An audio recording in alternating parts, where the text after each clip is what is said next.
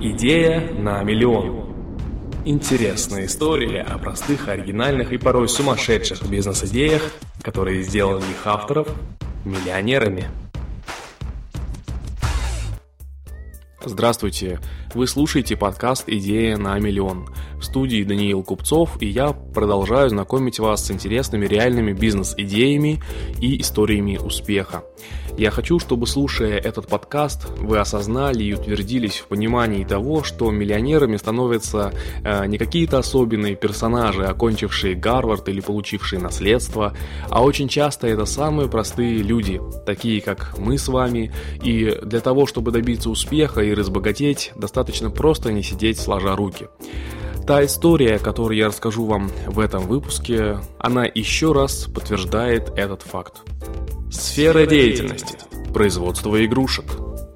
Оборот. Более 1 миллиарда долларов. Основатели. Ричард Джеймс. Год основания. 1945. Друзья, вы наверняка помните, особенно если в 90-е годы были э, ребенком или подростком, такую простую, но яркую игрушку, как э, разноцветная пружинка радуга.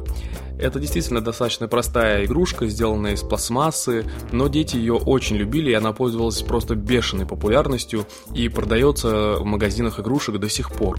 Дети играют с ней самым разным способом, перекатывают ее из руки в руку или спускают по лестнице, то есть по сути это такая забавная ходячая пружинка получается.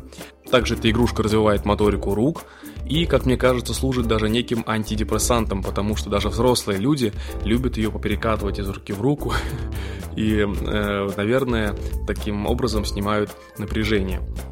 Так вот, игрушка продается до сих пор, э, и, наверное, мало кто догадывается о том, что она просто обогатила своих создателей, сделав их очень богатыми людьми. Эта радуга или пружинка в оригинале называется слинки, эта история началась еще в 40-х годах 20 века. Моряк Ричард Джеймс, работая на корабле, пытался изобрести пружину, которая стабилизировала бы чувствительные инструменты корабля во время штормов. Когда он случайно столкнул пружинку на пол, то увидел, как она смешно перешагивает со ступеньки на ступеньку, а затем принимает на полу свою первоначальную форму. Это его заинтересовало, и, вернувшись домой, моряк бросился дорабатывать пружину, чтобы добиться идеального баланса.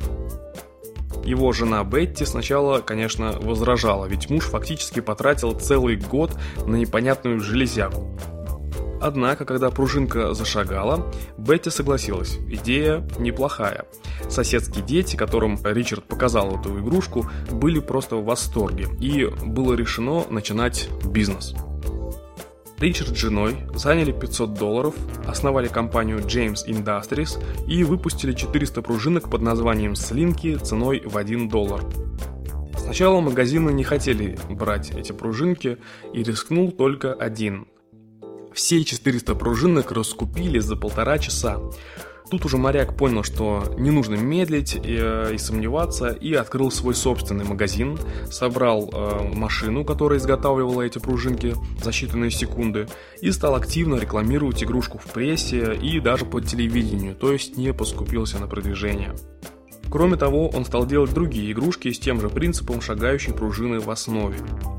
Только за первые два года было продано более 100 миллионов таких пружинок – в 1960 году Джеймс развелся с женой и уехал миссионером-евангелистом в Боливию. Оставшаяся во главе компании супруга была уже мультимиллионером, а оригинальные пружинки Слинки популярны до сих пор. В период с 1945 по 2005 годы было продано более 300 миллионов пружинок – если учесть изменение цен с 1 доллара в самом начале продаж до 5 долларов уже в наши дни, то можно посчитать, что только на этом продукте было заработано более 1 миллиарда долларов. Теперь давайте попробуем э, разобраться, как эта бизнес-идея принесла такую огромную прибыль. Казалось бы, как на такой неочевидной и сомнительной вещи, как шагающая пружинка, можно заработать такие огромные деньги, 1 миллиард долларов и даже больше. Я думаю, что можно выделить несколько факторов, которые привели к успеху Ричарда и его компанию. Во-первых, это уникальность игрушки. Все-таки в середине 20 века, даже в США, э, не было такого большого изобилия игрушек, как мы имеем сейчас. И данная пружинка выделялась среди других игрушек на прилавках. Также была в ней определенная доля интерактивности, то есть тот, та способность ее э, перешагивать через препятствия и шагать по ступенькам. В качестве второго сильного фактора можно отметить и правильно подобранную цену в 1 доллар – благодаря чему даже небогатые семьи могли позволить себе приобрести эту игрушку, и даже дети на карманные деньги покупали эти пружинки. Все это породило э, широкий спрос, э, который привел к очень большому обороту. Вспоминается и тот факт, что Ричард организовал, э, можно так сказать, фокус-группу среди соседских детей. И это его небольшое исследование подтвердило возможный интерес детей и их родителей к покупке такой игрушки.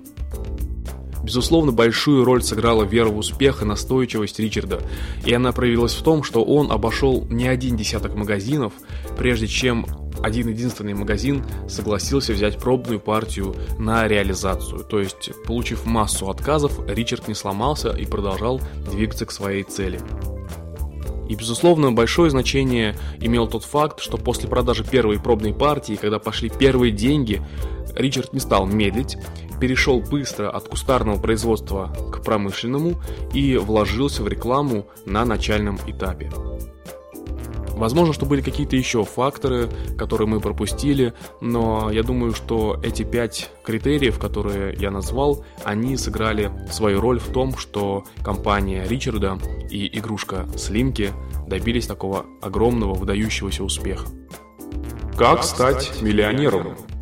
Добавьте уникальности своему предложению. Выводя на рынок новый товар, проверьте спрос на него на фокус-группе – Назначайте правильную цену, которая обеспечит наибольший оборот. Не останавливайтесь на достигнутом, расширяйте производство и рынки сбыта, повышайте качество. Не скупитесь на рекламу и продвижение. Будьте упорными и верьте в успех своего дела. Спасибо за внимание. Это была история успеха игрушки Слинки. В следующем выпуске мы рассмотрим не менее интересную реальную историю успеха и бизнес-идею, которая кого-то сделала миллионером. Помните, у вас все получится. Всего доброго. Идея на миллион. Интересная история о простых, оригинальных и порой сумасшедших бизнес-идеях, которые сделали их авторов миллионерами.